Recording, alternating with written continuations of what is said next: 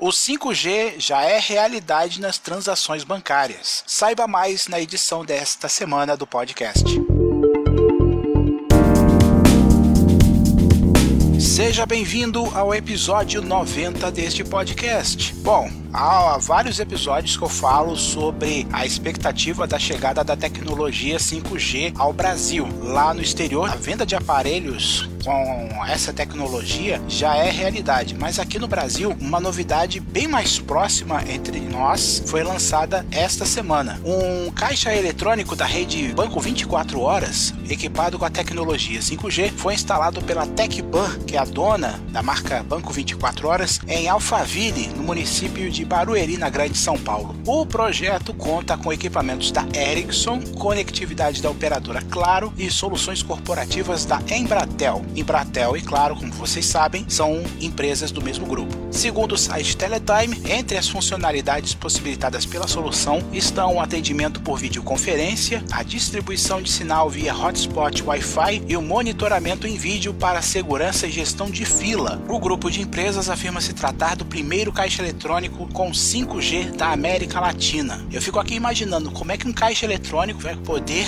gerenciar a fila para quem precisa do atendimento. E atendimento por videoconferência. Por exemplo, se der algum problema, uma cédula ficou presa na máquina, será que por videoconferência será possível entrar em contato com algum responsável da agência bancária para que isso seja solucionado, ao invés de depender de agentes de segurança ou de pessoas que trabalham naquele esquema posso ajudar? A gente não sabe como é que vai ser isso, mas é algo inovador. Um caixa eletrônico usando videoconferência e também gerindo as filas para quem for usar o equipamento. Além de utilizar a tecnologia nos terminais da bandeira Caixa 24 Horas, a Tecban também pretende expandir a oferta do serviço para agências de instituições financeiras e para o varejo por meio de sua operadora de telecomunicações, a TPNet. Vamos ver o que, que vai acontecer aí. Caixa eletrônico com tanta funcionalidade assim é algo novo que até a população se acostumar vai levar um certo tempo. Bom, primeiro basta que o 5G chegue primeiro de fato, né? Porque está em fase, vamos dizer assim, experimental. Ainda falta o leilão que está previsto para acontecer no meio do ano.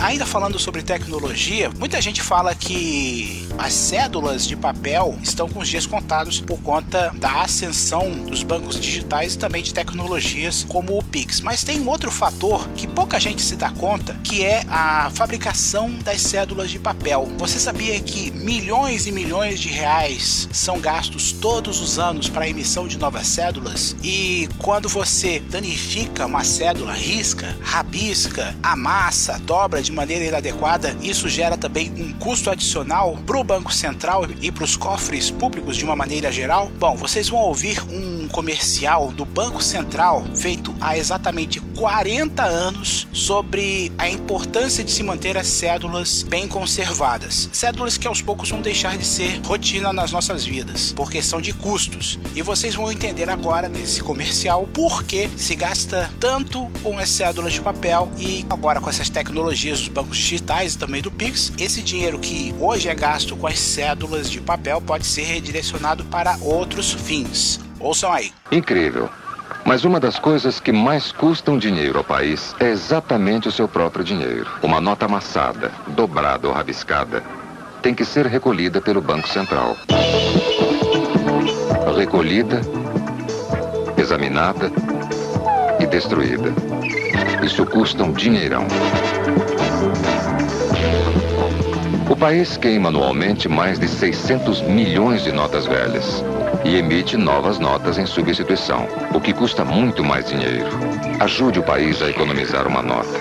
Sem ser dobrada, amassada ou rabiscada, uma nota dura mais de três anos. Ajude a conservar o dinheiro.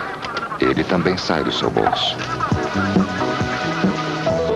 Para ter acesso aos episódios anteriores do podcast, acesse o arroba Área do Marcel no Instagram e no Twitter e saiba mais também sobre os meus trabalhos. Chegamos ao final de mais uma edição deste podcast. Agradeço a sua audiência e a gente se fala no próximo episódio. Até lá!